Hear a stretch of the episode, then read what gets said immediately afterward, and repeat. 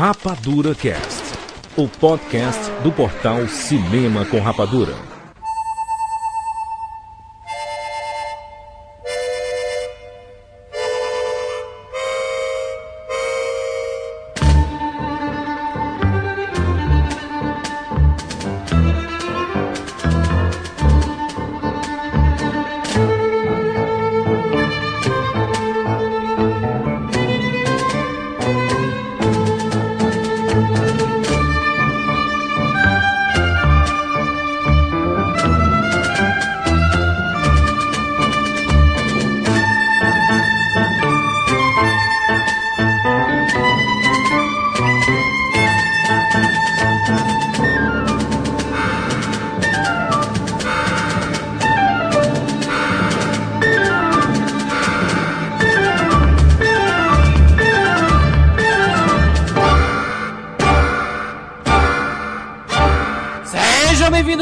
Rapadurianos de todo o Brasil!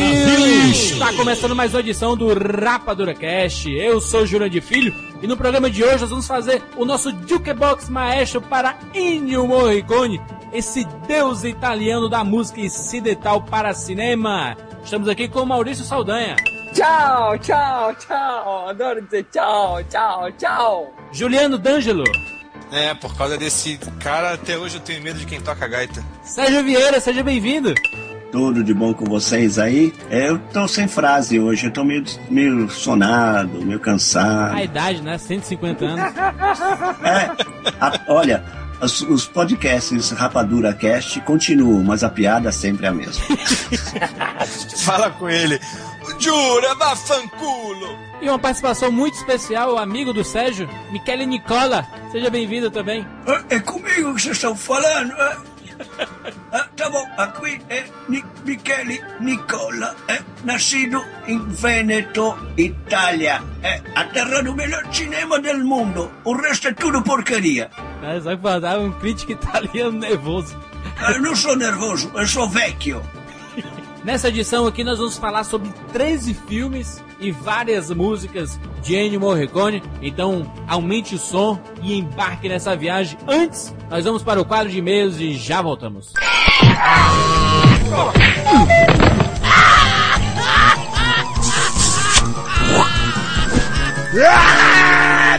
E-mails.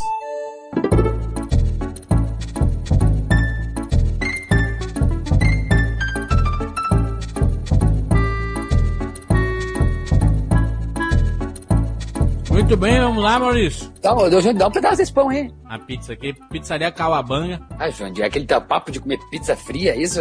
A pizza do dia seguinte é a melhor que tem, mal. A pizza do dia seguinte só se for de atum. Gelada. De atum? De atum. Hum. De atum. Ô Maurício, Hum. um recadinho aqui antes, nós lemos vários e-mails referentes ao programa sobre Star Wars e Clube da Luta. Star Wars? Strauss. Strauss, Maurício, não me atrapalhe. por favor. Eu sei que você quer roubar minha pizza. Não, não, não, não. No dia seguinte, não. Antes de nós lermos, Maurício. Ah, pode ficar engolindo que eu leio. O que é pra ler? Me diz só que eu leio. Maurício, um recado muito importante. Uhum. QueroPosters.com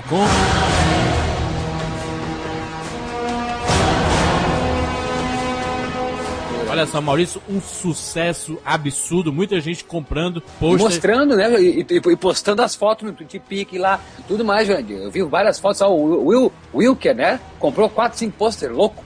Engraçado que ninguém se contentou em comprar apenas um pôster, né? A galera comprava cinco, seis pôster. É, o, por exemplo, o Wilker mesmo ali, ele tweetou lá, comprou Pulp Fiction, comprou Mike Nolia, Jandir comprou Kill Bill. É, uma coisa que a gente pode acrescentar aqui pra quem ainda não comprou nenhum pôster, vale a pena comprar, poxa, é um registro, né? Independente de qualquer coisa, é um registro de uma coisa que você gosta, né, mal? Dificilmente a gente tem acesso a esse tipo de souvenir, né? Eu gostaria de ter pôster de todo o filme que eu assisti na vida. Eu gostaria de ter uma casa do tamanho né, necessário para colocar todos os pôsteres dos filmes que eu assisti na minha vida. Pois é. Eu tenho um, eu tenho um apartamento de Jandir de 22 metros quadrados e eu tenho ah, 300 metros quadrados de pôster.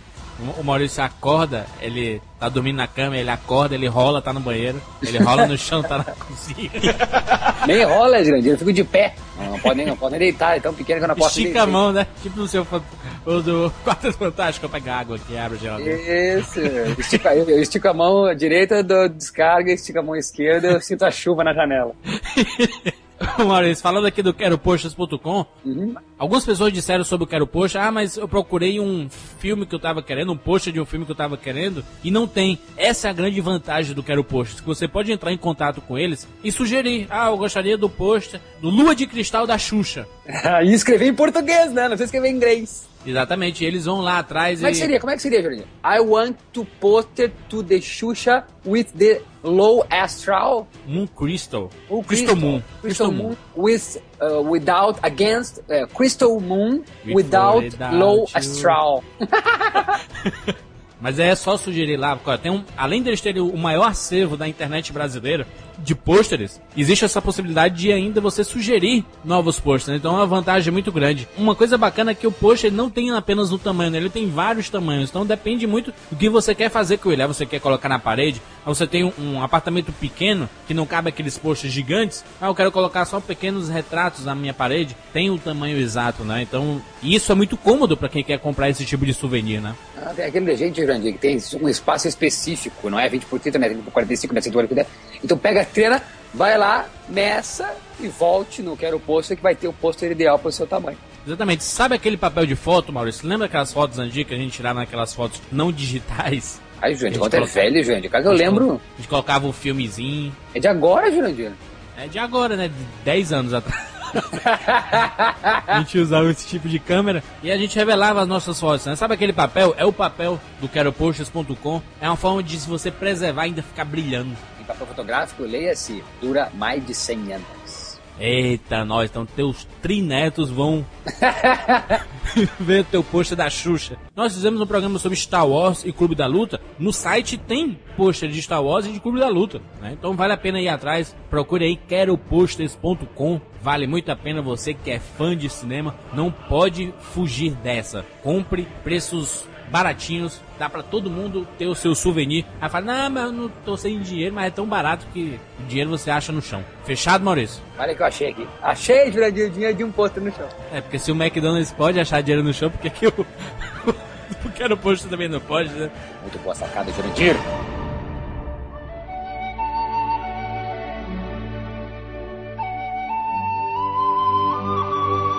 Maurício, outro recado. Sabe o Senhor dos Anéis? Você que é muito fã, você que é o Frodo de Porto Alegre. Uhum. Senhor dos Anéis finalmente saiu a versão estendida no Brasil, Maurício. Ah, Jurandir, 12 DVDs. Quase oito anos de atraso. Jurandir, não, quase a DVD-teca de muita gente. 12 DVDs. Não tem mais reclamação. Eu lembro disso, Maurício, porque a gente, a gente pediu em algumas edições aí pra galera mandar foto dos seus DVDs, aí dava pena a galera que tinha três DVDs assim. Não é o caso de um JC nem de um Siqueira. Mas tem gente que tem 12 DVDs, Jurandir. Agora você pode duplicar né, a sua coleção com seus anéis, a versão estendida, os três filmes, 12 DVDs, uma coleção exemplar, bonita, linda demais. Tem um link aqui no post, vá atrás, compre, reserve já o seu, porque com certeza vai acabar muito rápido. Os fãs de Seus Anéis estão correndo, feito maluco, clicando em todos os sites e comprando tudo. ah, tô vendo a cena. Ô Maurício, não podemos deixar de mencionar que faleceu este ano de 2010 a editora de Quentin Tarantino, a Sally Mank, Oh, e nós comentamos lá no nosso Rapadura Cast do, do diretor, né? E, e faleceu, né? Ele perdeu lá sua grande parceira, que editou praticamente todos os filmes dele, né? Grande montadora, grande montadora, que Deus tenha, agora vai fazer a sua montagem no céu. Isso aí, fica o nosso registro, e nossas condolências aos fãs de Quentin Tarantino. E todo DVD, se você reparar, todo DVD que tem extra do Quentin Tarantino, sempre tem um trecho chamado Hi Sally. É sempre ela que edita, daí ela a galera chega do elenco assim, erra, erra um trecho lá e fala Hi Sally. Sempre manda um abraço, tem até um link aqui embaixo também da galera mandando do filme do Baixados Inglórios, no extra do, do, Blu-ray, tem a galera mandando um abraço pra Sally. Era bem legal esse tipo de parceria, né? É uma pena que ela se foi, mas sempre estará. Always.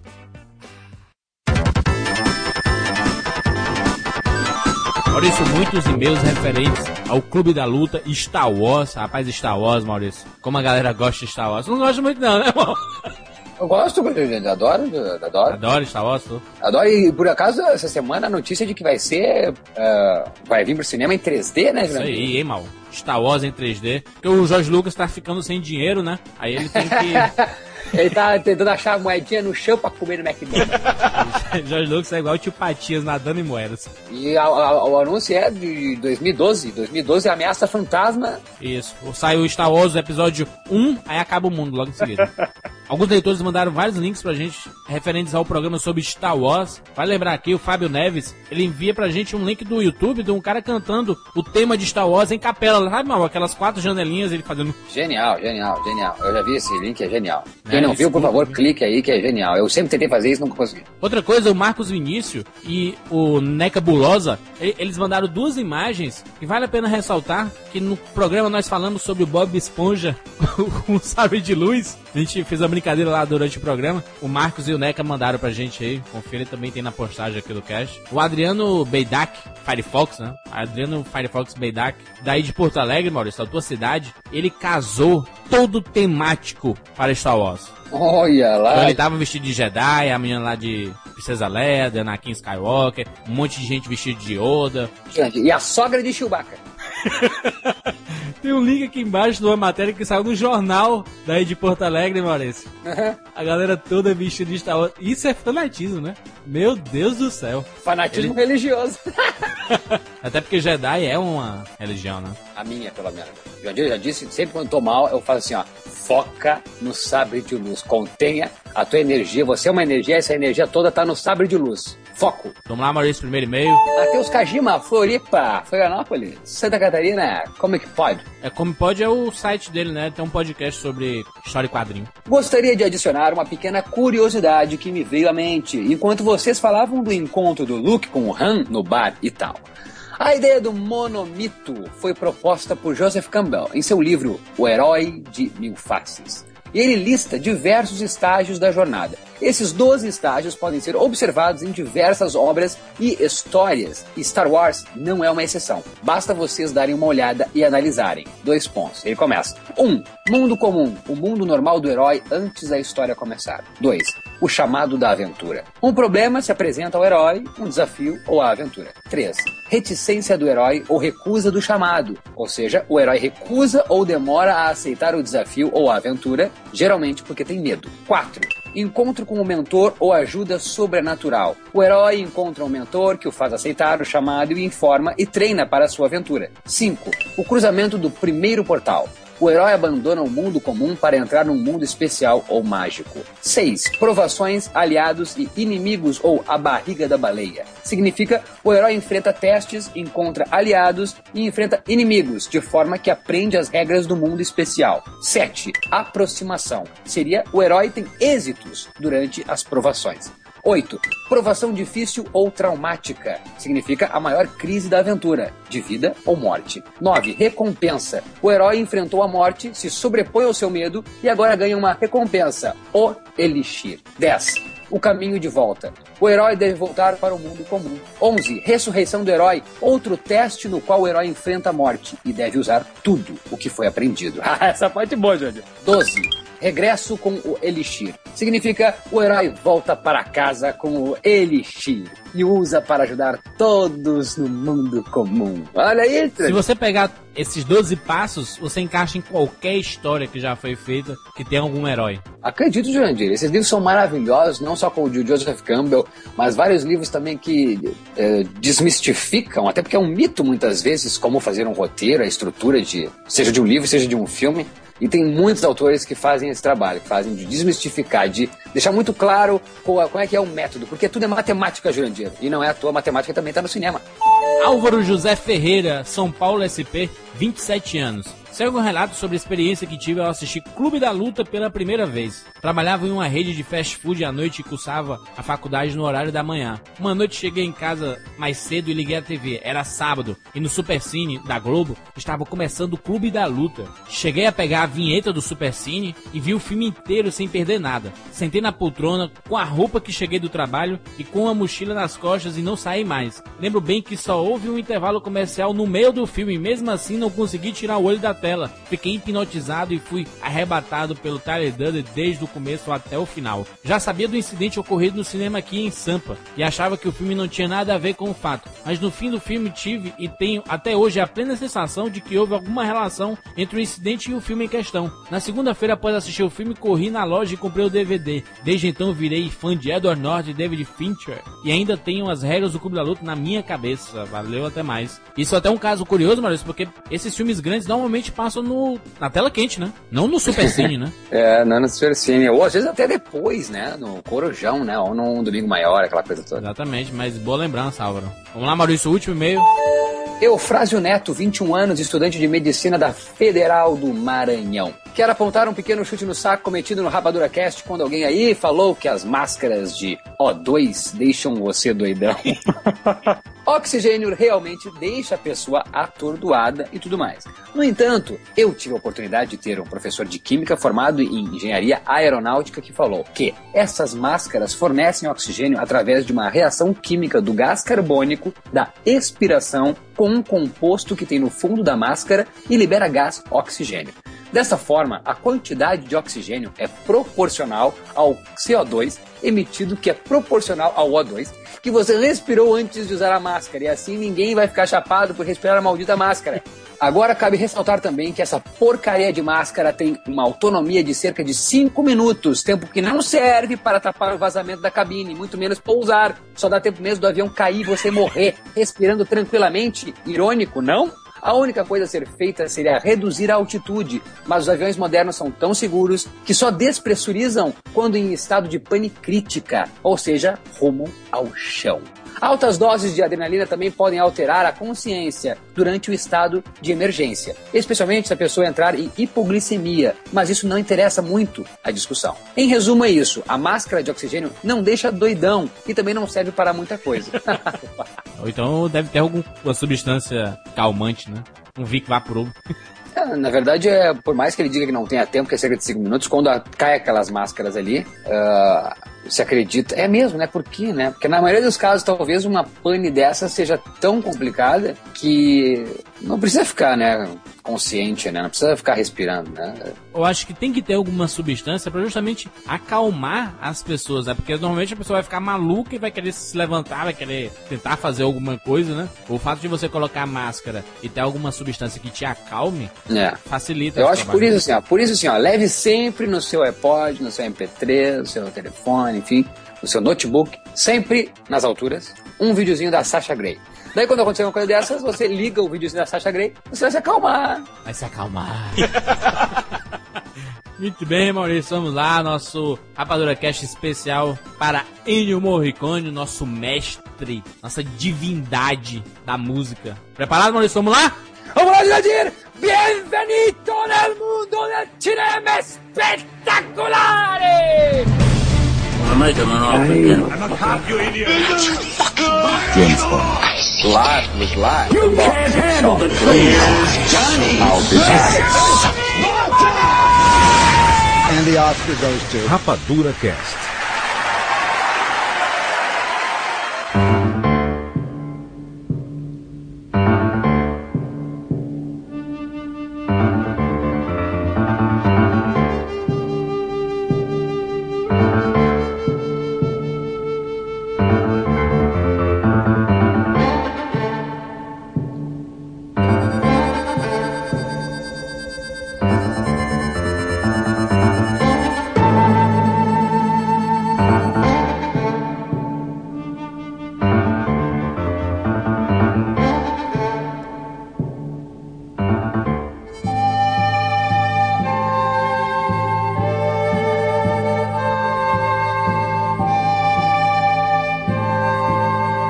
Programa, Rapadura Cast Jukebox Maestro, nós selecionamos 13 filmes diferentes. Sérgio, você que gosta da numerologia, o programa é curto, mas pro pessoal ter um pouco de noção do que é que ele fez, por favor, nos abasteça com conteúdo. Tá bom, a gente pode acelerar um pouquinho, porque ele nasceu em 28. Isso quer dizer que Tu já, tá tu já tinha tempo. nascido, né, Sérgio, nessa época?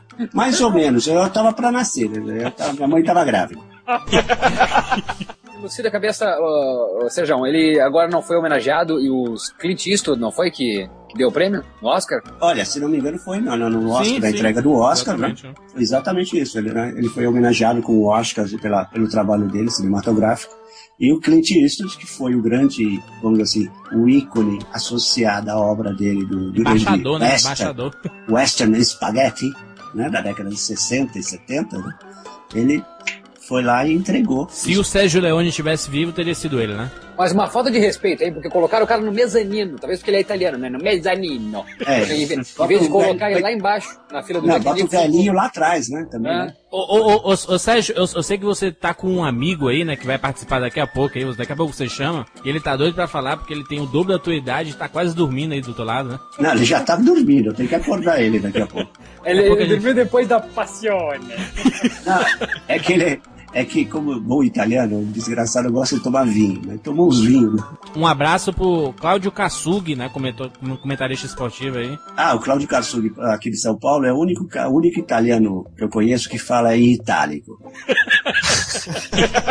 Ele fala envezado, assim, diagonal. É, não, ele, ele fala assim: boa noite, nós estamos aqui para falar com você a respeito do jogo da Fiorentina. Sabe? Exatamente, ele, ele mora no Brasil há 50 anos. Ele tem um sotaque todo quadradinho assim, fala em itálico. É o charme, né? É o Ô, charme. Sérgio, Sérgio, não fuja dos números, por favor. Então vamos lá, ele tem 82 anos de idade, nasceu em Roma, é músico, maestro, compositor, instrumentista, o Tá diabo quatro. vivo, graças a Deus. Tá vivo e produzindo. Isso que é a merda.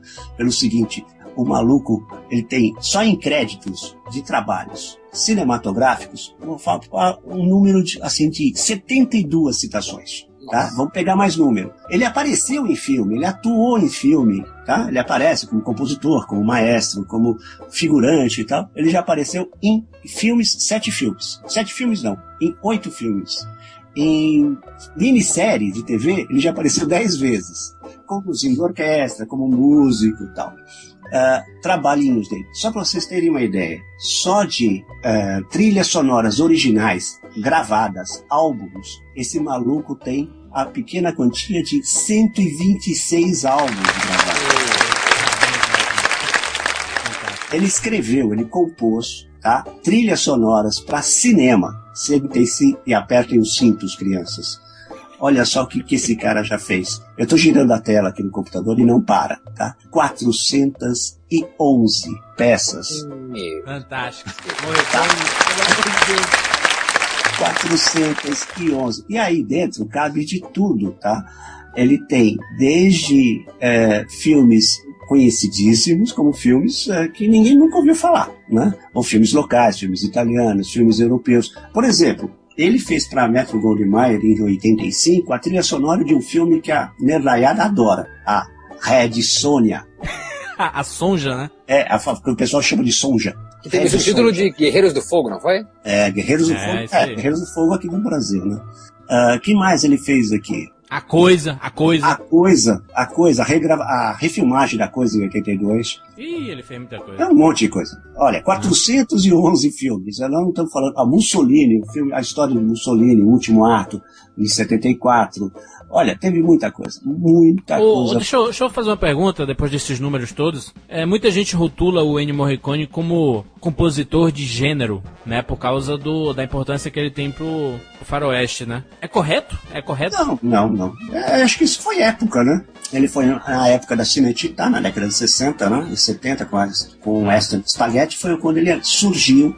Em 61 foi o primeiro filme, é, a primeira trilha sonora que ele fez. Então, isso, logo de cara, ele pegou o Western Spaghetti italiano bombando, fazendo aquele filme que todo mundo pensava que era norte-americano, né? Que não era. Na realidade, era tudo feito na, na Cinecittà. E ele fez, aí foi que ele ficou famoso, reconhecido. Isso vocês vão reconhecer ao longo do programa eh, bastante a trilha sonora de Ennio, Ennio Morricone. Só vamos deixar claro que Tinetitá é como se fosse o Projac, né?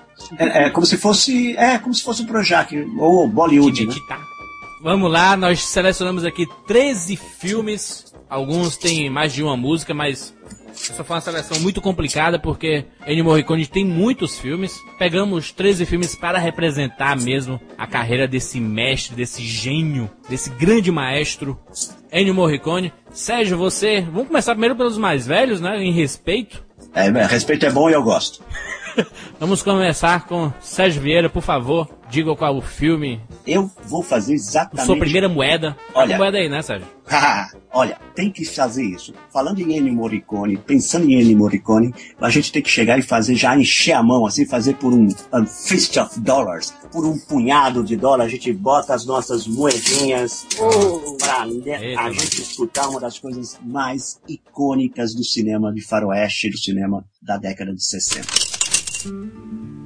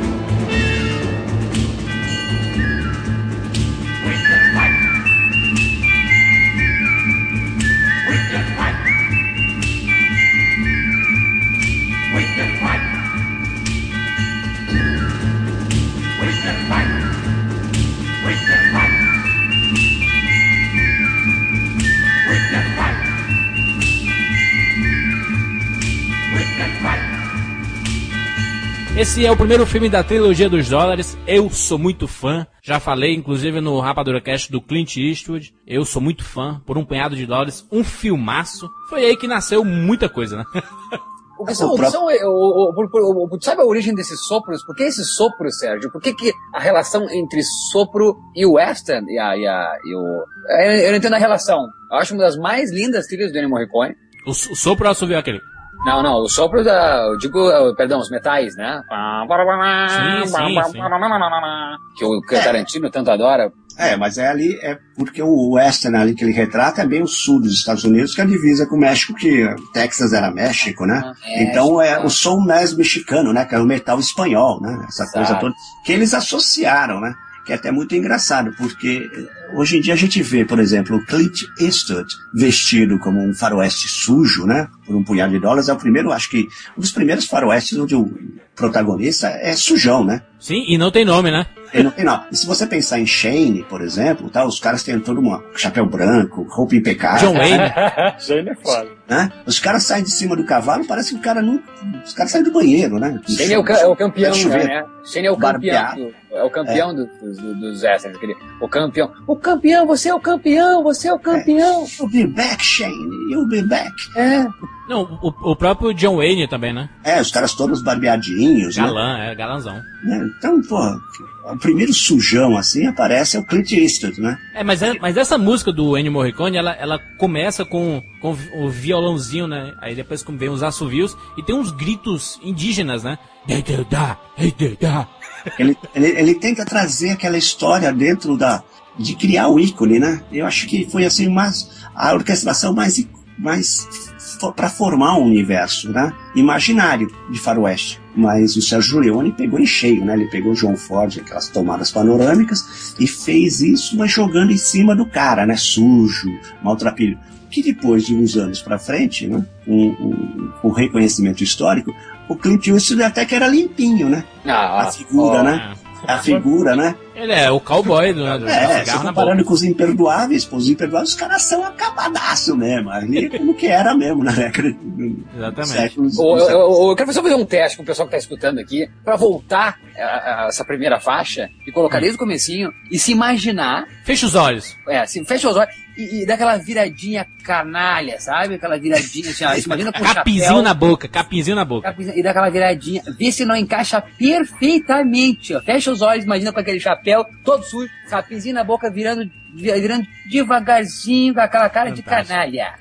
Não, é canalha não, né? O cara, ele é um pistoleirão, vagabundo que anda pra Pistoleiro, cima e pra baixo, né? Eles fizeram de, ele fez de- Caçador de recompensa, né? É, ele é um pistoleiro, ele topa qualquer parada, defender fazendeiro. Só- Só que por um punhado de dólares ele tem duas músicas icônicas, essa que nós tocamos agora, que é a música tema, né, do, do filme. Mas só que tem uma que é mesmo aquela música de, de conquista, né, de, de sacrifício, sabe? Depois que ele resolve tudo, toda a trama do filme, aí tem... Ah, é aquela da, da- é a bonança, é a bonança. Exato, porra, fantástico. É a fechadinha, né? Bota mais moedinha, bota mais moedinha. bota Bom, mais vai, moedinha. aumenta aí, sobe o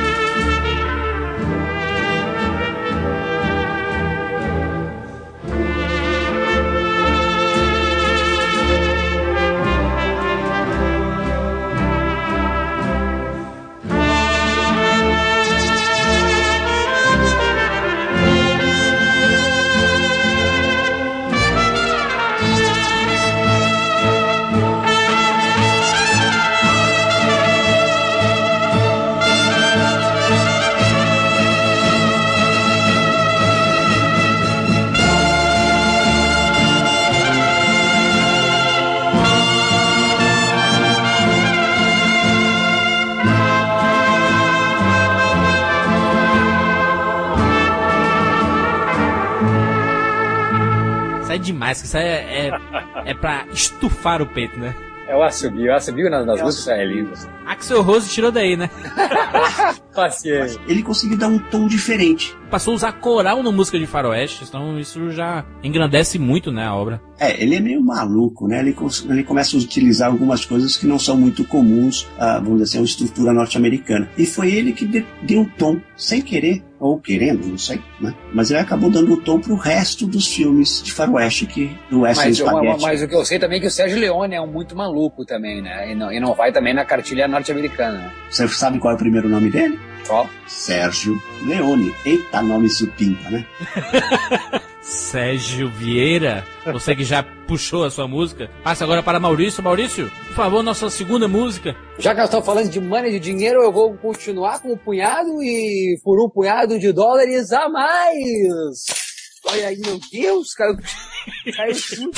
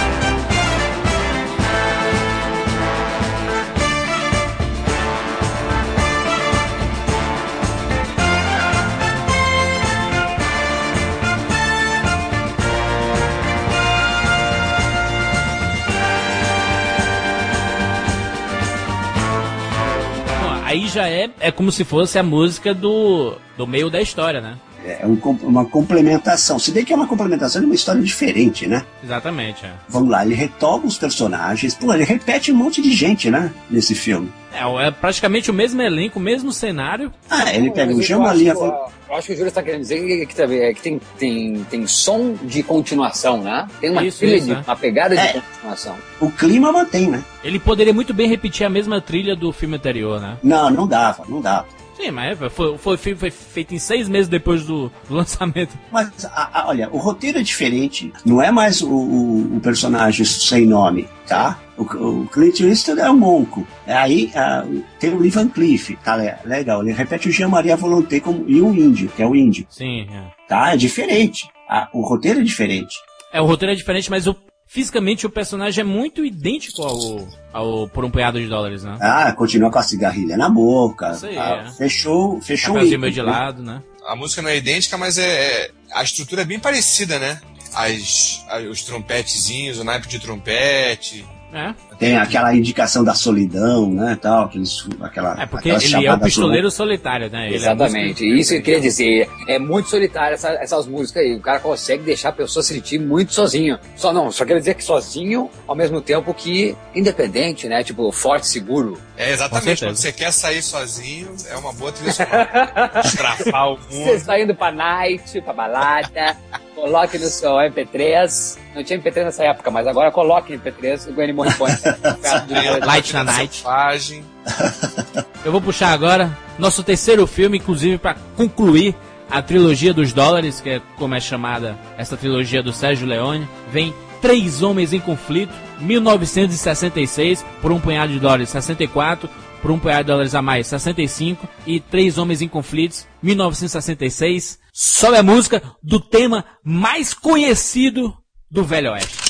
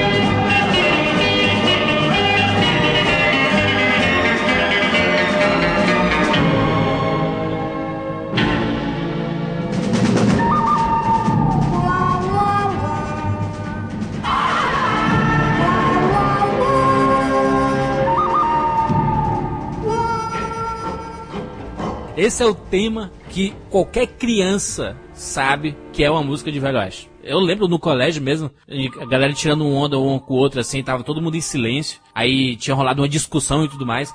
Todo mundo em silêncio, aí o cara chega.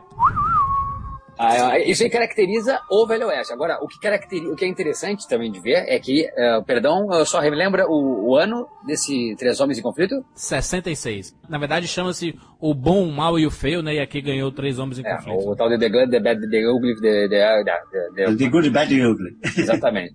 Então, aí a gente já consegue ver a trilha sonora de Ennio Morricone.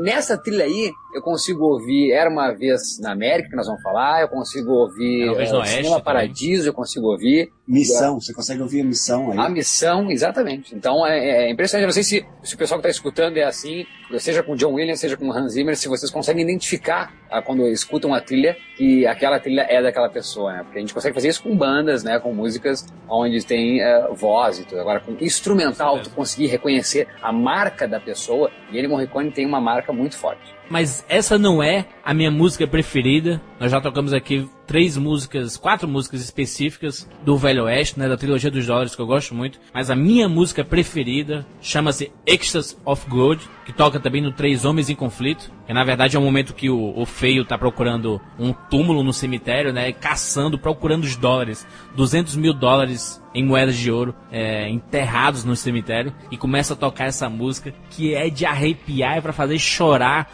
qualquer pessoa que tenha assistido essa trilogia que tem um, o coral naquele. Ah, isso é demais.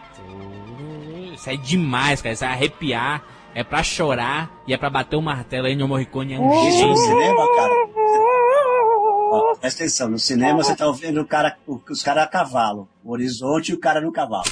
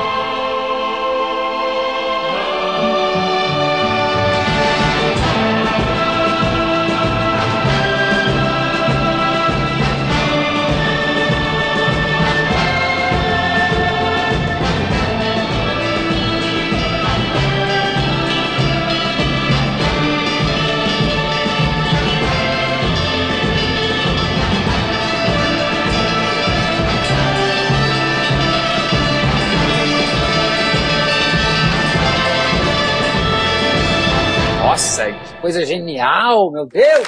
Deus! Pra você fazer drama Velho Oeste. É uma coisa incrível, né? Parabéns, é é a minha música preferida do Ennio Morricone. É por isso que os americanos pararam de fazer o western.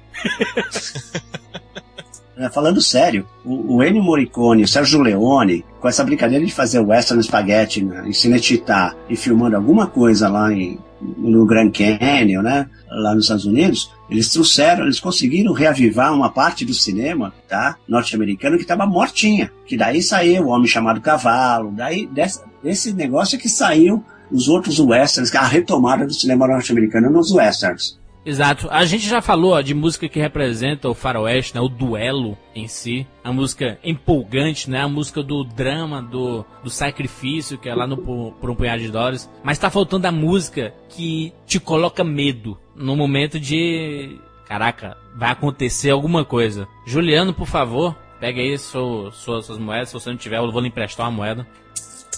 Não, tá tudo aqui, tá tudo aqui. Então, Jurandir, a minha moedinha vai para um dos meus preferidos. Melhor trilha sonora do Charlie, pro Charles Bronson que eu já escutei, que é Era Uma Vez no Oeste. O nosso amigo Harmônica tocando aquela gaitinha que é de arrepiar os cabelinhos. Bota a moeda, bota a moeda. Tá aí, ó. Sobe o som.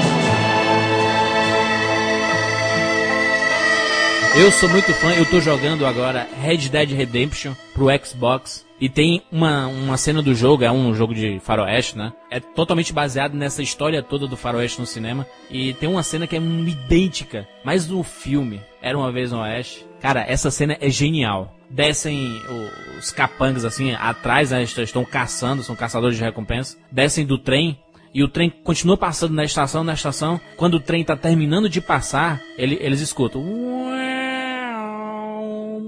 Aí já, já vem a- na cabeça a lenda, né? Porque no faroeste tem muito isso, né? Ah, tem um cara que antes de matar as pessoas, ele toca uma gaita, né? Ele é um pistoleiro e tudo mais. O galera fica com uma pulga atrás da orelha, né? Aí o trem termina de passar do outro lado da estação. Tá o Charles Bronson com a gaita na boca. Pelo amor de Deus, que cena fantástica, né? A cena inicial desse filme é assustadora, né? Quando você assiste quando é criança, você fica apavorado com a cena inicial desse filme. Cara, e, e- a música é simples. O cara na gaita, né? Ele faz uns tons, vai bem alto, depois vai baixando. Não, é, é alto. de quem não sabe tocar gaita, né? Exatamente. O cara ficou velho e tal, não, aprende, não aprendeu a tocar gaita, ele só faz aquele, aquele barulhinho na gaita. É um ritual, né, dele. É o meio que o ritual do personagem dele, né? É o ritual. Era uma vez no Oeste. Também dirigido pelo Sérgio Leone, né? É, não, é, é inacreditável, né? A par- Faz uma parceria, quase não, uma parceria, né? No, no, no Western Spaghetti, tanto dos escritores, vários escritores se revezam, aí, né? E esse filme, eu não lembro se esse filme, é o, o,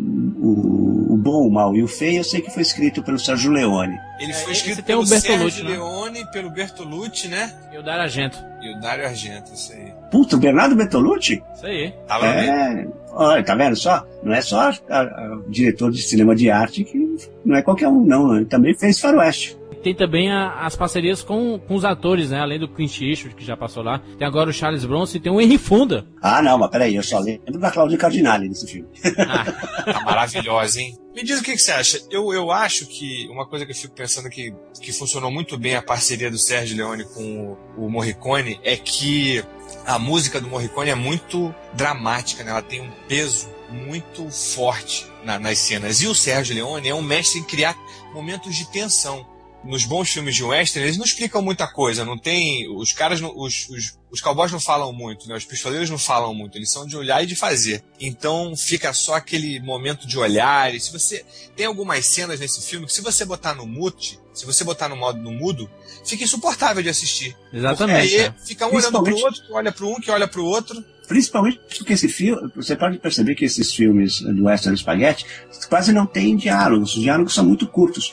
E você, vocês fizeram um especial sobre filme testosterona, o Diabo 4. Isso. mais exemplar que os te- testos- de testosterona, que é o Western Spaghetti, não existe. O cara para, o Charles Bronson para, olha na cara, nos olhos do Harry Fonda. O Harry Exatamente. Fonda olha na cara do George. do Ninguém Charles se Bronson. mexe, né? Ninguém, se mexe. O cara não pisca, o cara dá um close na arma do cara, o cara dá um close no olho do outro, e os caras encarando, e você fala, porra, vai morrer nego, vai morrer nego. Não, ele só vai perdendo a respiração, vai, vai dar merda. E a música crescendo. Você, vai, você vê que ele vai evoluindo. Ele tem o mesmo tom por trás, ele vai evoluindo e vai te amarrando e, e você já fica esperando. Na hora que a música começa a crescer, você já se segura na poltrona e fala assim, vai acontecer alguma coisa.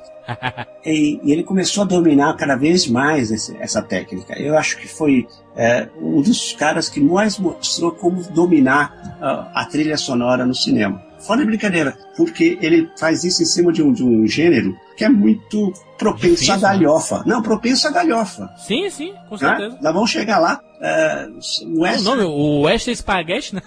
a testosterona toda já é meio galhofa na história. Sim. Mas você vê que para pular para pular pra, pra galhofa total é, um, é simplesinho, é rapidinho, não demora muito não. O Western Spaghetti, ele surgiu justamente por ser faroeste dirigido por italiano, né? Não, mas eles levavam um pouco a sério isso. Era um, foi um mercado que eles descobriram que estava abandonado, os norte-americanos abandonaram, não estavam fazendo nada. O faroeste surgiu no, em Hollywood, né? É, é, tinha lá, desde o tempo das diligências, com John Wayne, com 20 e poucos anos de idade. Que é um dos primeiros filmes da, da história do cinema, né? É, Humanizou, humanizou, né? Acho que, o- que o cinema italiano humanizou o faroeste. Era só bang bang, bang bang, e não tinha tempo pra pensar drama. Assalta trem, né? Isso aí. É, era ação, o cara correndo a cavalo, aquela coisa toda, nos tempos das diligências, John Wayne, John Ford, aquelas coisas É. todas. John Wayne, na, como é que é? Raças de ódio, né? É, fantástico esse filme. Mas é, porra, vingança, o cara é lá, pá, puta filmão. Esse filme é. Vocês precisam fazer o especial dele. Pô, John Wayne, cara. Vocês não vão falar de John Wayne nunca? Vamos sim, com o Mr. certeza. Marion é um puta no, é um puta no ícone do cinema. Talvez da dupla, né? O Wayne e Ford, né? É, o Wayne Ford, tem que ser. Esses caras fizeram uma faroeste que chamava aquele sangue do, do, do pessoal, tá? Chegou na década de 60, fi- final de 50, tava galhafão, Roy Roger, sabe? Tava meio, tava meio mal essa história. Beto Carreiro, Beto Carreiro. É, era o Baxter fazia, o Gordon não sei quem que fazia faroeste, pô, o negócio tava muito ruizão. Roy Roy. Essa- É, essa busca do... do, do, do Billy the Kid, Billy the Kid, quem é, o- quem é que fazia o Billy the Kid? O dele é Emílio o- Esteves. Emílio Esteves. Então, a, O Henry McCarthy, não? Ó, 500 Billy the Kid teve, né? É, 500 teve o do Kevin Costner, teve. É, teve- agora, o que acontece é que eles trouxeram, nesse vácuo que criou o cinema norte-americano, todo, É, é fácil lembrar disso. Na década de 60, o cinema norte-americano quase foi pro vinagre, tá? E graças ao, graças ao Western Spaghetti, é, criou-se, conseguiu, vamos dizer assim, completar esse, essa, esse meio termo norte-americano que ficou, né? O Hollywood, que ficou quase perdido nessa história, eles conseguiram penetrar e completar, criando o Western Spaghetti, e deu chance para aparecer o Sam Peckinpah, aí começou as releituras do, do Velho Oeste norte-americano de forma diferente. É o Paul Newman, né? É, ele vinha lá de trás, lá de como galãzinho, né? Adolescente, né? Isso aí. Vamos lá, Sérgio, nosso quinto filme escolhido aí. Tem, tem que catar um monte de moeda, porque ele merece, esse filme aqui merece cinco moedas. Porque o que acontece? O exército de cinco homens é outro faroestezinho. Esse é um dos melhores. Eu gosto muito desse filme, por sinal. É divertido, né? É, por quê? É a hora que ele vai pra galhofa. Exatamente. Vamos lá, Sérgio, coloca a sua moeda aí. Vamos lá, moedinhas, moedinhas. Sobe a música.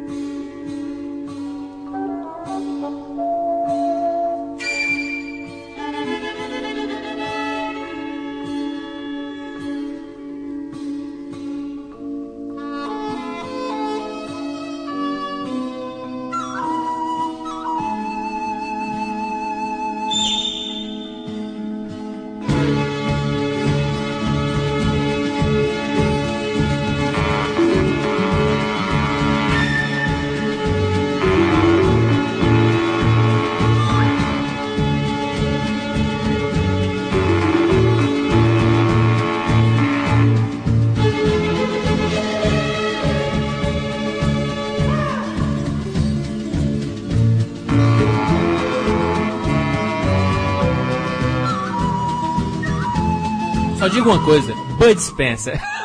Você quer coisa mais galhofa do que isso? Não, mas o Bud Spencer não é Bud, Bud Spencer é rei, é o rei da porrada. É o pai do Didi, é o pai, é o pai do Dedé, né? É o pai do Dedé. É, só manda de mão aberta, igual ele, né? Ele não é muito conhecido, né, o Exército de Cinco Homens. Até acho que foi no- bem no começo da carreira mesmo do, do Bud Spencer, apesar dele ter aquela cara de gordão barbudo, desde sempre, né? Quando ele tinha 20 anos, ele tinha essa cara já. Foi um dos primeiros roteiros do Dario Argento, cara. Ah, Dario é? Argento começou ali com, com escrevendo Faroeste. Se não me engano eu, em 69, eu acho, se não me engano, a série Missão Impossível já era com o Peter Graves. Peter Graves que faleceu esse ano, né, de 2010. Eu não sabia, não.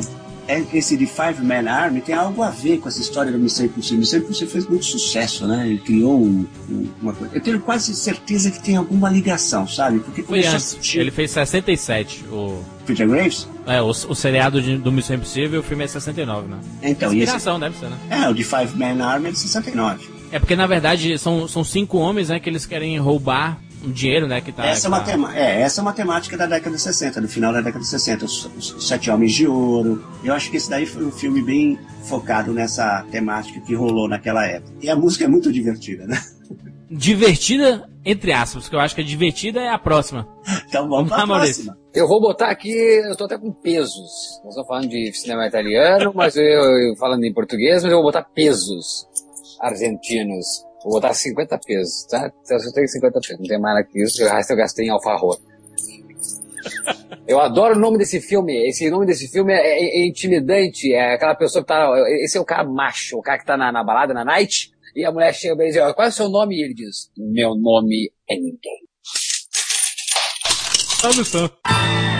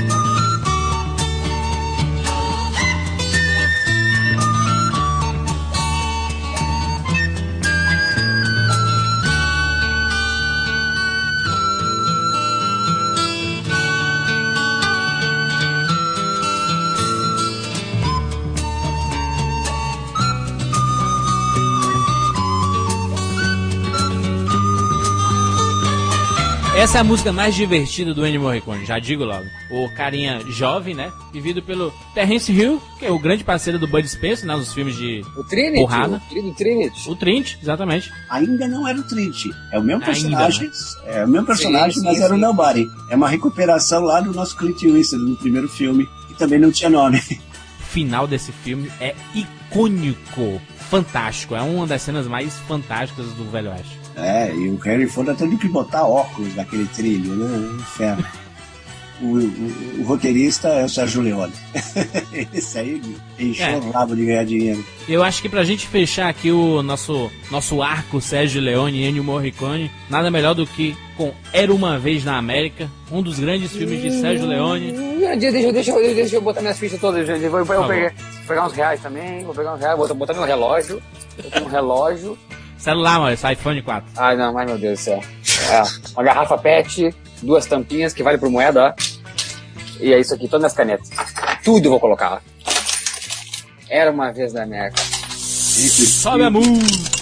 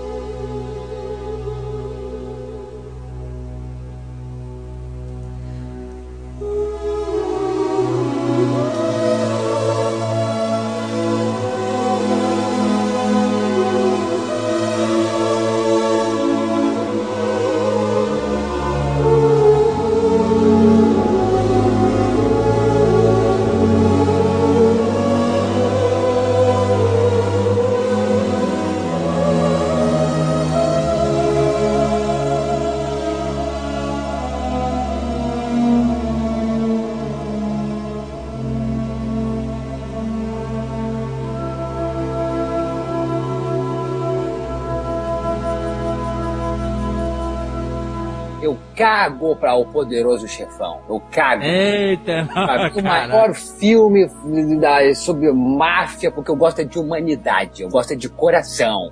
É, era uma vez na América. Palma pro filme. O filme já tem, acho que, quatro horas, devia ter seis horas de duração, que eu não Devia. ia lamentar. O melhor Concordo contigo. Niro, o Robert De Niro é taxidário, é taxidário, mas ele, não tem como esquecer a participação do Robert De Niro nesse filme, que faz uma, uma viagem para dentro de si, na, navega para, seu, para suas lembranças, num filme então que começa, na verdade, o De Niro se chapando total, né? Qual era, qual era, qual era essa droga que se usava mesmo nas antigas, ô, ô, Sérgio? Heroína. Não, não. Aquela droga até que o Johnny Depp usa no, naquele filme também do, do, do, do Inferno, ele toda hora se chapa. É? Ah, ópio, era mas Ó, ah, ele, ópio. o- ele, obrigado. também, ele ia na casa de ópio também. Heroína, heroína ou ópio? Exato, mas era ópio. O Robert De Niro se chapa de ópio e de repente... Não, toca- ópio fuma, tá? Tá, mas era ópio, ó. Era ópio. ó. Na verdade, ele. ele, ele- é, ô, Sérgio, por favor.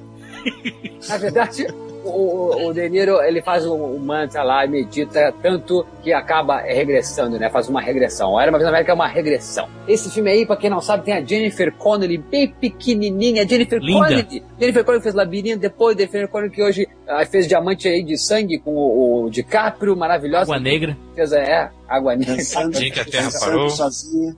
Pequenininha. O, o Robert De Niro era apaixonado por ela, então é quando toca, quando o De Niro vai, vai espiar a Jennifer Connelly ensaiando seu balé. É o tema de Débora, na verdade, né? É o tema de Exatamente. Deborah's Theme. O Serginho, vê se tu lembra dessa. O, um, um dos meninos, porque na verdade então tem toda a gangue, né? O, o. De Niro tem, faz esse regresso, onde desde pequeno então, e o seu bairro, e os meninos do bairro vão crescendo, depois tudo vão virar gangster.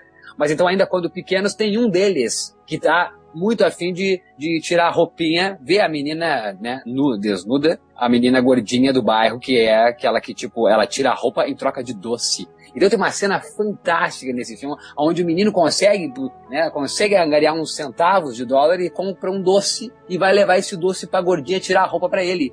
Só que ele não consegue, ele não consegue aguentar, ele fica namorando aquele doce e começa assim, passa um dedo chupa, passa outro dedo chupa, passa outro dedo. Quando vê, ele demora aquele doce e a gordinha abre a porta, não tem mais doce. A toada da do filme acho que é fantástica. A história toda deles, a infância, depois a, a entrada deles no crime, o grande golpe com os sacos de sal, né? Aquela coisa toda, né? Eles afundarem a, a muamba toda com sal e deixa derreter com aquela treco subir e eles montarem todo aquele esquema. E o que é bacana realmente nesse filme, fora de brincadeira, volto a dizer que é uh, o Ennio Morricone com essa trilha fantástica, ele conseguir dar o tom. Sem a música, eu acho que eu- a história do De Niro não tinha sentido, você não ia conseguir compreender. Eu acho que é o gênero, né? O, o, o gênero máfia, ele pede um, uma música que, que faça você embarcar também, né? Não. Mas, mas na Não, verdade, não, não, não, ele não, vai não. Tipo. Nino Rota no... Não, não, não, não, não. Olha, desculpa, mas o gênero, o gênero máfia, por exemplo, mais bem explorado do que uh, os, os nossos amigos, o nosso amigo lá, como é que é o nosso querido diretor lá? o- Coppola? Não, Scorsese. Scorsese? Os Bons Companheiros? Você conhece? a- tem música, tem trilha naquele treco lá? Não, né? É. Desculpa, não tem. Máfia Mas, não mas, tem mas, trilha. aí, mas aí o nível de atuação também ali é... É outra coisa, mas é o que eu tô É, falando. Máfia não tem trilha. Máfia não tem trilha, porque é a atuação. Mas a atuação, mas, mas por exemplo, você pegar o Poderoso Chefão, Esse filme, Uma Vez na América, não é de máfia. É É de história gente, é de é de pessoa, gente, de, ser humano, É de gente. é. Eu estou dizendo, É ele humanizou, ele humanizou o faroeste, ele humanizou o- a máfia, é um É o, puta do é o imigrante. É a história do imigrante. É o cara que tá lá, meio deslocadão. O cara não, não é da máfia. É o cara, é o marginal. Agora eu vou botar minhas moedinhas num filme que eu adoro e que, se eu bem me lembro, eu vi no cinema. Que foi, o- acho que foi o primeiro filme do Robert De Niro que eu vi no cinema, que é A Missão. Filmaço.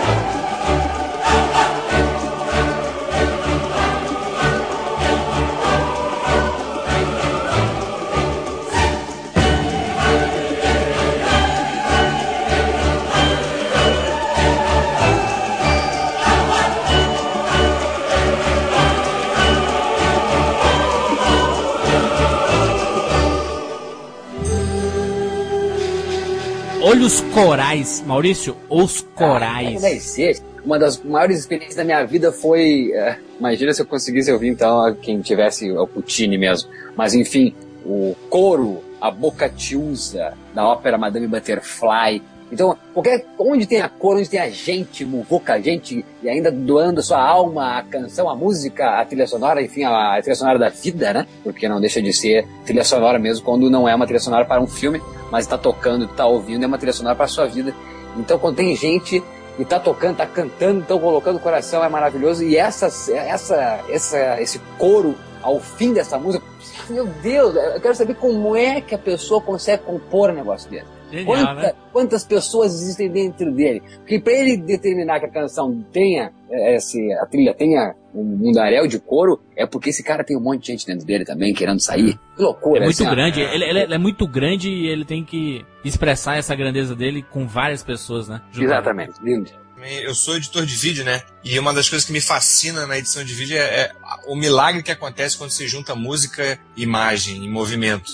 Acontece um negócio. é, a gente que adora cinema sabe, mas é impressionante você ver acontecer, você fazer, você ver a diferença que dá. E Truffaut uma vez falou que a música diminui o tempo da cena, da tomada de câmera, pela metade porque não fica maçante, faz passar mais rápido, você não percebe passando e tal. A dos Morricone parece que não é pela metade, é simplesmente que você não quer que acabe. Você não, não quer que termine aquele momento de tensão, aquela ou aquela grandeza. E eu já fiz o teste, você pegar a trilha sonora de Morricone e colocar em imagem, dá, ganha um peso, ganha uma carga poética que é impressionante. Pra gente que viu os filmes e tá super associado às imagens, acha que é pelo filme, mas é impressionante, porque se você coloca em outras imagens, também dá certo. Casar o visual com a trilha não é parece ser muito a grande preocupação dele, não. Ele dá, ele vai dando o tom do personagem. Acho que é isso que eu acho que é mais fantástico nele. Como é que ele consegue isso, Sérgio? Ele, ele, ele conversa tanto com o diretor, o Eu roteirista, é tenho isso? a impressão que é uma coisa que o ser humano tem, todo ser humano tem, mas tá lá meio perdido, e alguns não percebem, chama-se sensibilidade.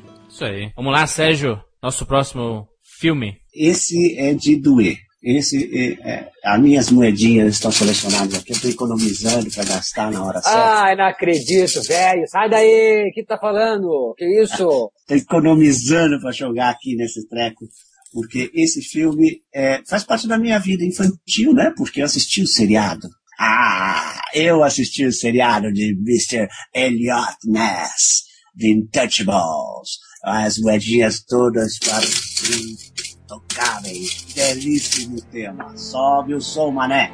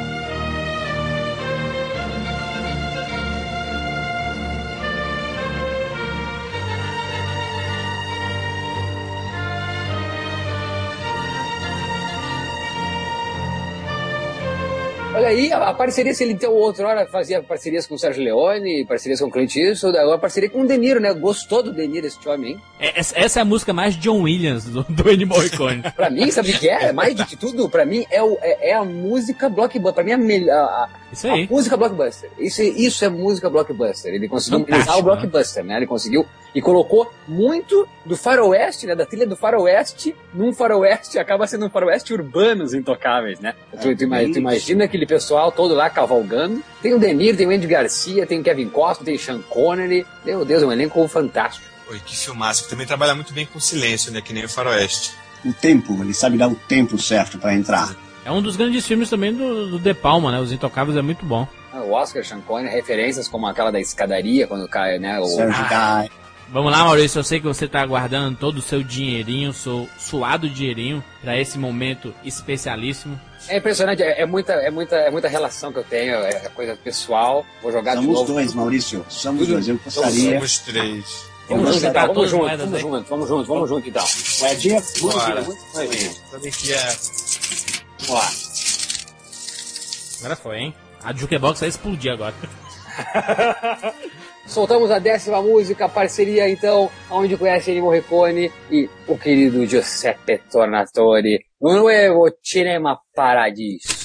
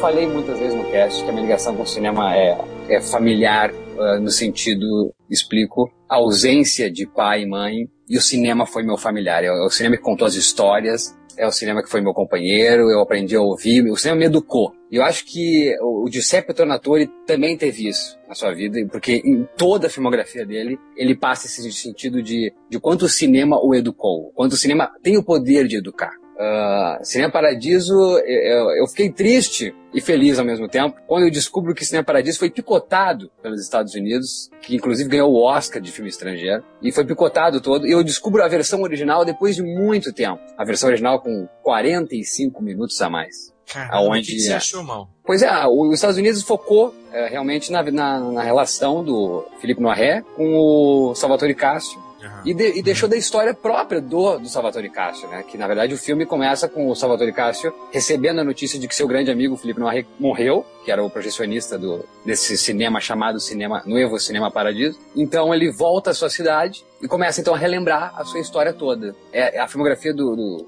é sempre assim, né? O, o personagem também regressa, é, relembra muito, isso lembra muito Era Uma Vez na América. No, no- nesse, na versão original de três horas, a gente descobre tudo. Quem assistiu e tá ouvindo aqui o Cinema Paradiso, é, o pecado deles terem cortado nos Estados Unidos, o desfecho da história do personagem principal, do Salvatore Castro, com a sua amada. Ele se apaixona no filme e, e simplesmente eles cortam isso e não, e não. Tu não sabe o que aconteceu. E na versão original tu descobre o que aconteceu com o grande amor da vida dele, tu descobre que o Felipe Noiré tinha um bilhete dela, quando ela volta, ela tinha um bilhete para dar pro, pro Salvatore Castro. Ela, ela- ele, ele esconde esse bilhete, meio que Michael Caine no Batman. Ele acha que é melhor não dar esse bilhete. Enfim, o Salvatore Castro acredita que a mulher não gosta mais dele, mas ela gostava dele, queria se encontrar com ele. Depois de anos, então, eles se reencontram. E isso não tinha nos Estados Unidos, na versão americana. Eles se reencontram, ela casou com um amigo, um grande amigo do, do Salvatore Castro, ela, ela casou com Aquele que apanha pra caramba, né? ele que apanha pra caramba. Então é, é- é lindo, é lindo porque na versão original dá- dá-se muito espaço pro ator que interpreta o Salvatore Castro na sua maturidade. E no original não existe, né? Só aparece na primeira cena e logo na, na cena icônica final, onde tem todos os beijos cortados pela, pelo padre italiano. Todos que eu conheço que sempre gostaram de cinema e começaram sua vida vendo filmes eh, criança, pequenininho, eu assistindo meu filme do cinema de bairro, e indo lá conhecer o, projecionista, como é que projetava, vendo toda essa história acontecer, eu vejo, eu me vejo no, no personagem, entendeu? Acompanhando, vendo, tinha filme que ele não me deixava ver, aquela coisa, me tocava pra fora, e não sei o que, porori, pororó.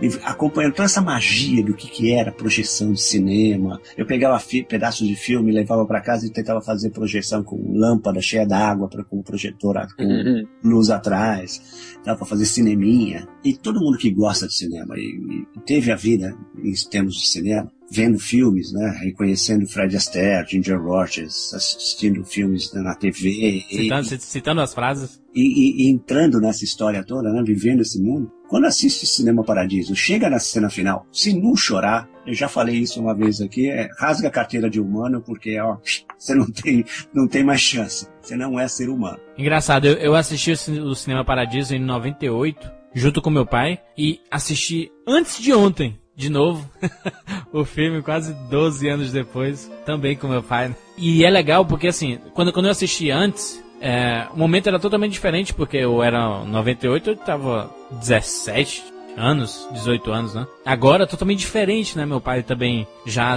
passou de 60, eu com meus 28 anos, então a gente conversando foi muito interessante como as lembranças, ele, ele dizia, cara, isso, isso, isso é muito minha infância. O Salvatore, pequenininho ali correndo pra sala de projeção e vendo a bagunça, ele contava as histórias assim de, ah, pô, eu, eu assisti um cinema de bairro que começava a chover e a gente tinha que assistir em pé com água no joelho.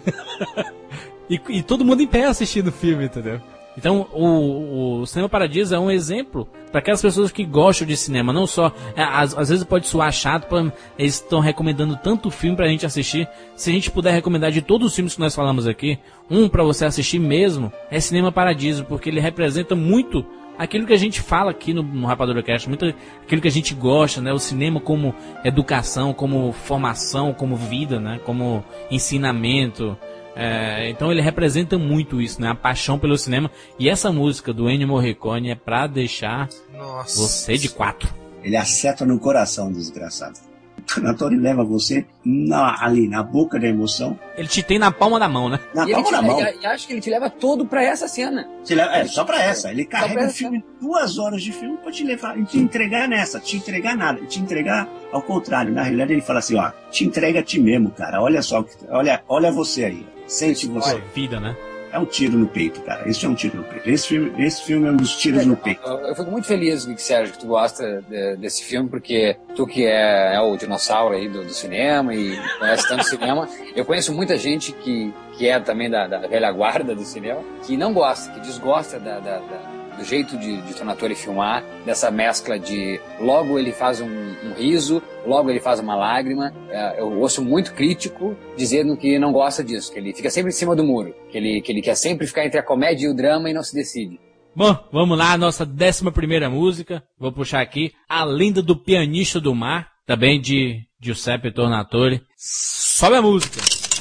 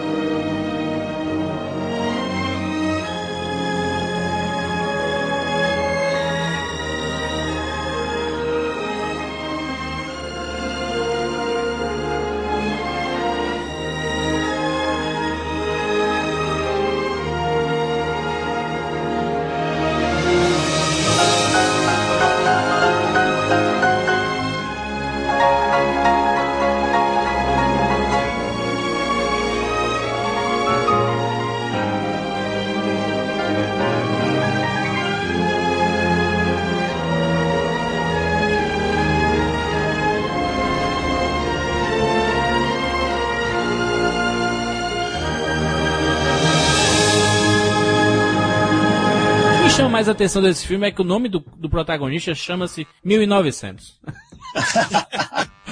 o nome do cara. Parece amigo do Robinson Crusoe, é quinta-feira. Tim Hot, né? E o É, Tim Roth. né? O bacana é esse. Ele, ele usa um ator americano e, e, e tava no auge o Tim Roth. Nós falamos aqui de vários gêneros, né? E esse tem um, um conceito bastante musical, né? Que o cara é um pianista, né? Eu acho que ele tenta resumir, né, com aquela história da, da recuperação da Segunda Guerra Mundial, ele tenta resumir o século, né, nessa história toda, né? É, ele sempre tenta, na verdade, né? Como É. no Cinema Paradiso tem a Segunda Guerra, no, no A Lenda do Pianista do Mar tem a Segunda Guerra, e de novo o amor, na verdade, o, amor que não acontece, né? É que uma das coisas que pra gente é um pouco distante para os europeus, principalmente para os italianos, a Segunda Guerra foi algo Exato.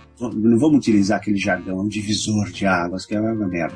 Mas foi assim, acho que o, o- a destruição nevrálgica de uma estrutura social, entendeu? Então, é reconstruir, é reconstruir um país todo, né? Até uma nova ideia. Se vocês lembram de ladrões de bicicleta, você vai entender. Exato. Isso aí. Que é a reconstrução a partir do nada, né? Virou zero, acabou. Era uma outra coisa, passa uma régua, passa uma borracha e tenta se reconstruir toda uma nação que sempre foi esface- esfacelada, né? Tinha, fazia pouco tempo que tinha sido unificada na realidade e começa de nada. E é legal que ele não, que ele não, que ele não, não pesa isso em seus filmes, né? Ele não dramatiza esse quadro. E eu, por isso que eu, que eu gosto disso. Ele, ele tem essa leveza, então, da, da- da- do drama, ah, da comédia, né? Da- do, do melodrama, ah, com açúcar e com comédia. Porque ele poderia ser pesadíssimo. Poderia ser. Ele sempre coloca a Segunda Guerra Mundial, porque ele deve ter vivido esse episódio quando criança. Então, ele, Sim. mas ele coloca uma ternura, ele coloca um- uma, uma, uma fantasia. infantil, né? Porque o Tornato- o Tornatore é siciliano, né? E a Sicília tem uma história de invasões invasões constantes, né? Toda hora tem alguém invadindo a Sicília, né? O primeiro lugar na Itália a ser invadido sempre é a Sicília. Desde, desde os fenícios, né? Os caras lá, desde lá de trás, todo mundo toma conta da Sicília, tal, por questão de posicionamento estratégico. E também foi na Segunda Guerra Mundial, foi assim. A Sicília foi tomada pelos alemães, depois foi tomada pelos, in- norte- norte-americanos, depois foi tomada de novo pelos alemães, depois foi tomada de novo pelos norte-americanos. Quer dizer, é, eles passaram por. Toda hora eles estão passando por, por- por pressão. E a própria Itália, eh, os sicilianos são considerados escória, né? Por isso que a máfia nasceu lá, né? A melhor cena do filme, eu tive a felicidade de achar esse filme na HBO, é, perdido, né? Perdido, eu tava zapeando e cheguei na, na HBO e tava começando, né? Me chamou a atenção pelo nome, né, do, do filme, a, a lenda do pianista do Maio, pô, interessante. E, e engraçado que eu, eu comecei a gostar do filme, mas tem um, um ponto crucial no filme mesmo, que é quando ele conhece, né, um, um cara que é uma, uma espécie de uma lenda do jazz, e essa lenda do jazz desafia o, mi- o 1900 pro duelo musical, né? É, o, é, o- Aí é fantástico. É, É o criolão, né? sublime. é o criolão, né? É, é o Harry Belafonte da vida. Ele, ele, ele tem que fazer a. a- a- se não, por favor, me corrija. é, o duelo é com o cigarro, né? Até que, apa- Isso. até que apague o cigarro, Exatamente. cai a cinza do cigarro, não é? E é legal que o- na, na trilha do Morricone tem uma citação do Gershwin. É. Pra, bem pra se datar do jazz nascendo também com a explosão do jazz. É, é, é- é aquele. É, é o som da segunda, da, do pós-guerra, né? Na Hum. trilha dele você nota toda a nuance de um som de segunda, de pós-guerra, assim, aquele. Não o bebop norte-americano do, do, do, do, do, do Glenn Miller. Glenn Miller. Hum. É, não é esse bebop do Glenn Miller, que era aquele bebop picadinho, né? É já aquele mais romântico que pinta na, na- no pós-guerra. E gozado que ele usa isso dentro de uma estrutura de, de, de guerra, né? E ele conta, ele tenta contar. O personagem, não sei se você percebeu, né? Um pianista no mar, tal, não sei o quê. Aí vira hospital, né? O choque com a coisa da guerra. Eu acho que ele É. trabalha muito com essa história do, do- do tentar sintetizar o, o, o século, entendeu? As localidades diferentes, né? Como eles estavam passando pela guerra, né? Enquanto a guerra acontecia ou tinha acabado de passar, como elas estavam né, no momento. É, e uma, e uma situação um pouco assim, como se não tenho nada a ver com isso, né? Estou num- numa coisa independente. Isso aí. E a música passa por isso também, né? Ela, ela, ela vai acompanhando o- esse universo, não é o no universo da guerra, né? É, é- é, olha, eu achei muito interessante como trilha sonora. É, me, me, me despertou um pouco a atenção no casamento, de novo, aquela história dele casar o som não com o evento em si, entendeu? É aquela de dar o clima. Ele não, ele não, não marca. Porque gozado. Eu, eu tava como eu tinha comentado isso, eu estava tentando lembrar, por exemplo, no Star Wars. Eu assisti estreia, achei um filme legal pra caramba, tal, sempre gostei de ficção científica. Pô, legal, conseguiram fazer uma brincadeira bacana com isso e tal. Depois, quando explodiu como uma coisa, aspas, nerd, icônica, aí começou a zanzar, e fui assistir pela segunda vez agora, já em videocassete, eu fiquei prestando atenção na trilha sonora, e você percebe que a trilha sonora, uh, eu percebi na época que é aquilo que eu, que eu comento até hoje, que a trilha sonora, ela marca uma cena, mas eu não lembro direito da cena. Se você parar para prestar atenção, a marcha imperial, você sabe que é o Darth Vader. Darth Vader entrando. Mas como é que a cena é? Você perde É. um pouco. Você não São sabe todas as cenas dele. é, não, Boa, você não boa, sabe boa. muito bem como é que é a tomada da cena. Você lembra da marcha. é. É, Darth Vader tá lá, mas como é que é a cena? É plano americano, plano aberto, é da direita, é da Eu acho que isso esquerda. acontece quando tu leva pra, pra ti a trilha, né? E aí tu leva pra É. tua vida, tu já se mistura, não sabe o que que é fotograma, o que é, é cena real da tua vida. Você já mistura tudo e você não lembra direito como é que é a cena. Você sabe que é a entrada dele. E não é no primeiro filme. Pará. E passa a ser a tua, né? E passa a ser a tua. Pra mim, o Cinema Paradiso, eu peguei pra mim, nossa, em 500 milhões de cenas da minha vida, eu coloquei em certas situações a trilha do... E era Legal. minha, era minha. Era minha. Antes de apagar as luzes, né? Engraçado, é um ritual que eu tenho e e eu, eu, eu vim reparar nesses últimos anos mesmo. Que antes de começar qualquer filme, eu dou uma olhada pra trás pra ver o, a- o buraco do projecionista ali, né? Do, É. que, que, que sai a, a luz, né? Do, do projecionista. E eu imagino o Salvatore olhando pra lá também. O bicho lá, o leão. Virou ritual. Ah, não, esse negócio de projecionista, só pra dar uma pontuadinha rapidinho, aí eu assisti, reassisti essa semana aqui, peguei, falei, ah, vou assistir de novo o Bastardos Inglórios. E de novo o cinema vi- misturado na história, né? Até o Tarantino tem essa história, tem essa brincadeira com projecionista, sala de projeção. E na Itália. Na verdade, Na é uma, Itália. é uma boa menção, uma boa menção. O próprio Quentin Tarantino é um dos que mais referenciam Ennio Morricone no, nos seus filmes, né? Porque o Bill, Bastardos, todos são recheados, né, de trilhas do, dos Ou- faroestes, principalmente, né, do Ennio Morricone. Exato. Ou pelo menos alguma, alguma trilha que tenha vínculo com essa história toda do faroeste Sim. do- e do, do Morricone, né? E outra relação, também já que citou o Tarantino, o Tim Roth, que faz a lenda de 1900, que é o 1900, ele é o ator do Cães de Aluguel. Vamos lá, Juliano. Nossa décima segunda música, nossa penúltima música desse Jukebox Maestro para Ennio Morricone. É, eu vou continuar na dupla Morricone e Tornatori. E ah, vamos agora Só podia ser ator com essa. pra nossa musa, Malena. Liberta, maestro. Meu Deus. Como eu gastei com essa mulher. Nossa.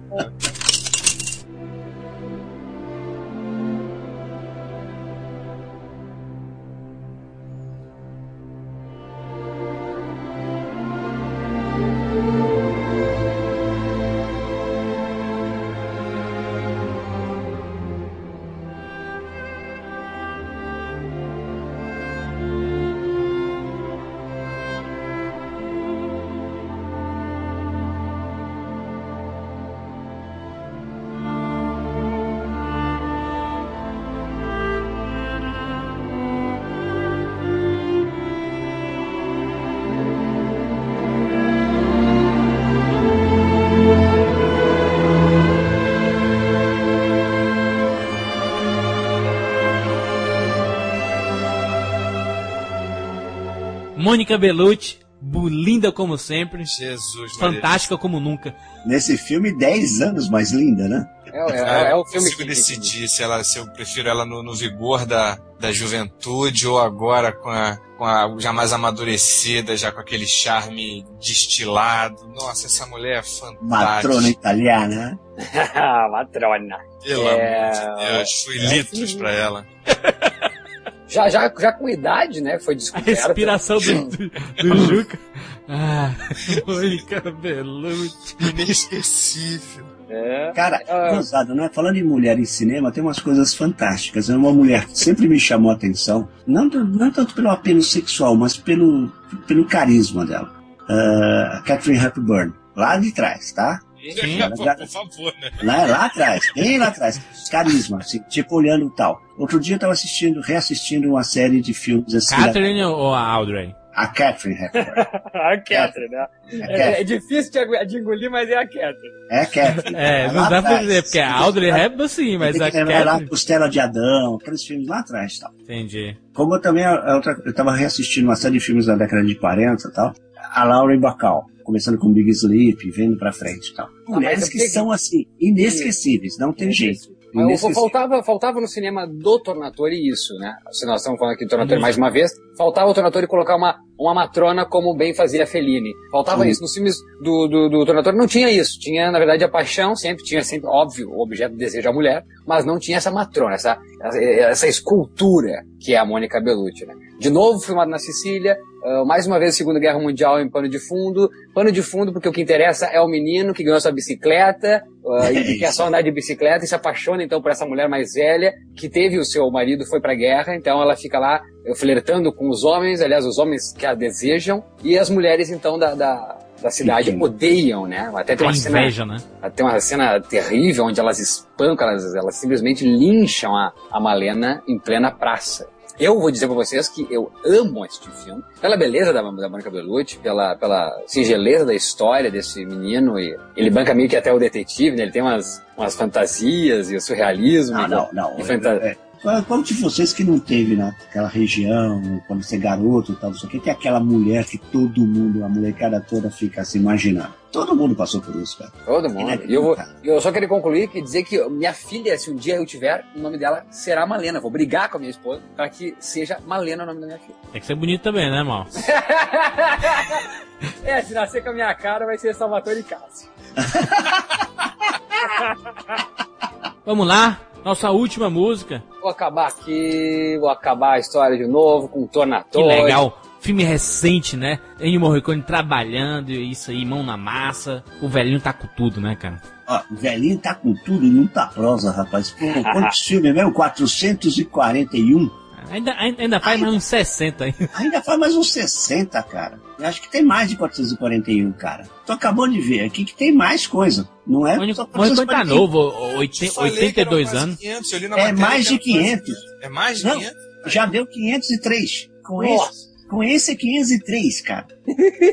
82 anos aí. Uma coisa que eu acho interessante dele, que acho que é uma prova de do quanto ele coloca o coração, ou pelo menos um indício de quanto ele coloca a alma na, na jogada, é que perguntaram pra ele se ele ainda se sente muito produtivo, de ele, ele- co- como é que é, se ele tira muito tempo de férias, se ele gosta de sair, se ele fica sufocado pelo trabalho, se ele quer sair de férias, ele, ele fala que ele trabalha muito, ainda até hoje produz mu- muito compulsivamente, é, principalmente porque ele tem muito todo o trabalho que ele faz ele se sente fazendo o último trabalho. Ele fala, eu não vou conseguir fazer mais nada depois disso. Ele fala que é uma sensação que agora ele consegue ficar em paz com isso, mas sempre deixou ele em pânico, porque ele se desgastava tanto, ele se entregava tanto, que ele acabava e falava, cara, eu não vou conseguir fazer nada além disso. Eu vou ter que acabar por aqui. Legal. Essa insegurança e essa entrega também ajudou a impulsionar a produtividade dele, que tá todo gás até hoje. Que bom, né? Porque é difícil encontrar um trabalho ruim dele. Inclusive É, um filme de 2009. Maurício, por favor. Querido.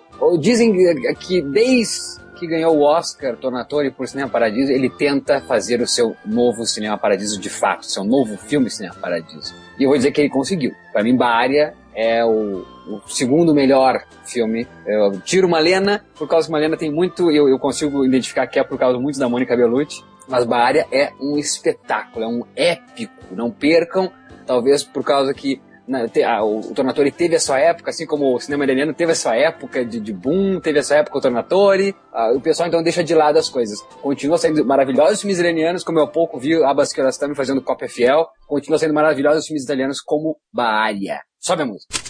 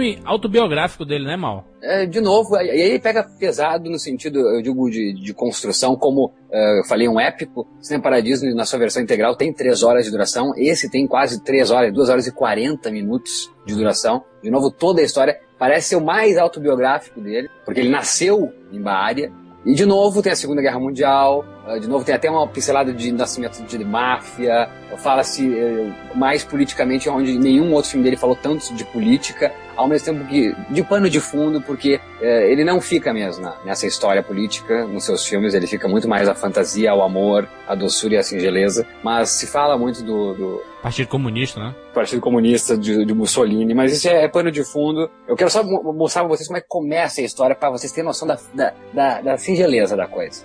Começa o filme, um, um peão sendo jogado por um menino, que é o pivô da história toda. E nisso, tem uma mesa cheia de veinho uh, jogando, e um veinho quer que ele compre cigarro. E diz assim, ó, se tu correr mais rápido que o cuspe que eu colocar agora no chão seque, e tu voltar com o meu cigarro, eu vou te dar um bom dinheiro. então, cara, porque na verdade o filme é, na verdade o filme é Bária, a porta do vento. Sim. Então o menino sai correndo, mas correndo, meu querido, ele quer esse dinheiro. E isso começa, muda, a paisagem muda, é, é, simplesmente não tem nada, é a Itália, né, antigamente, é, atual, perdão. E nisso começa a vir a, ele mesmo ainda, criança, a Itália envelhecida. E a gente começa então a ver desde pequeno todo o processo desse rapaz. Dele menino, dele adolescente, dele jovem, dele homem e dele já com a sua idade de 40, 50 anos. É um espetáculo, é lindo. A trilha sonora dele Morricone não é tão marcante quanto citados filmes aqui, mas mas é muito bonita. Mas é muito bonita, tá ali e, e vou dizer uma coisa, do Tornatore para mim é o segundo grande filme do Tornatore. Muito bem, tá aí. Ennio Morricone tem muitos discos lançados, né? Inclusive da própria trilogia dos dólares. É um pacote que vende na Amazon. São seis DVDs. A... Como eu falei, só de discos são 126 álbuns. tem muita coisa legal do Ennio Morricone. Inclusive, a gente vai colocar né, aqui na postagem do programa vários vídeos dele tocando ao vivo. Aí você vê ah, que o velhinho não tá, tá de boa, né? O cara tá mandando muito. O cara tem muita coisa, tem muita coisa. Ele fez Saco e Vanzetti, ele fez Teorema, fez Sodoma e Gomorra de Pasolini. O cara fez muita coisa, gente. Você olha, não dá para não dá para falar nada aqui dele. A gente pegou só um pedacinho de nada do trabalho do Ennio é, eu, eu, fiz também um outro do Tornatore, perdão, que eu, que eu quero me corrigir, que eu falei segundo melhor filme é o Bária, mas ainda acho que estamos todos bem, né? Stani, Stani, por favor, cadê o teu amigo? Já dormiu? Stani, ah, já foi para casa. Como é que é? Estamos todos bem em Acho italiano? Que é siamo, siamo, siamo. Siamo, siamo, siamo. Siamo tudo bene. Tudo bene. É maravilhoso. Marcelo Mastroianni. Nesse filme é um dos citados que o Sérgio no começo falou que o Ennio Morricone aparece em oito filmes. Esse é um dos que aparece. O Mastroianni está caminhando pela cidade e se ouve uma trilha sonora, é Ennio Morricone, então ele entra dentro de um teatro e está tocando ao vivo. A música que vocês estão ouvindo está tocando ao vivo Ennio Morricone. Legal. Muito bem, é isso. Escutem para sempre Ennio Morricone. Até semana que vem.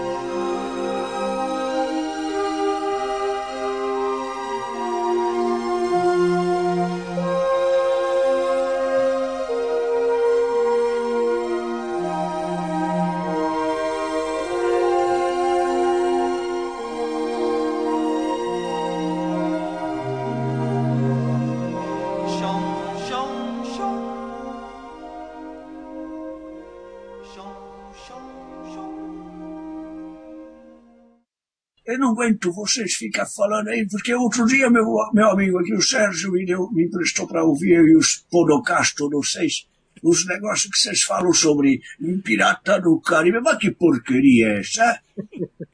Um monte de pirata, um monte de barulho, as caras de porvo, os bichos pendurados na cara. Isso não é cinema. Isso é, é história em quadrinho. E fala história em quadrinho, história em quadrinho italiana é muito melhor. É? Italianada faz coisa muito melhor que, que, que norte-americana. Norte-americana, é, é, vem americano, é? não faz nada, não faz nada, é tudo cópia. E por sinal, os grandes cineastas norte-americanos é tudo italiano, é, é tudo italiano. Scorsese, De Niro, Joy Pesci, me fala aí, me fala aí um bom cinema norte-americano que seja norte-americano. Não tem. Hollywood é uma bomba, uma porqueria. E fica com essa história de Iron Man, Homem de Ferro. Que porra é essa de Homem de Ferro? Cazzo! Não serve pra porcaria nenhuma. E viva la cinecità! E parece que ele tá com engasgado, uma tapa na cabeça dele pra ele desengasgar. Tá Eu não tenho engasgado porcaria nenhuma, eu parlo assim.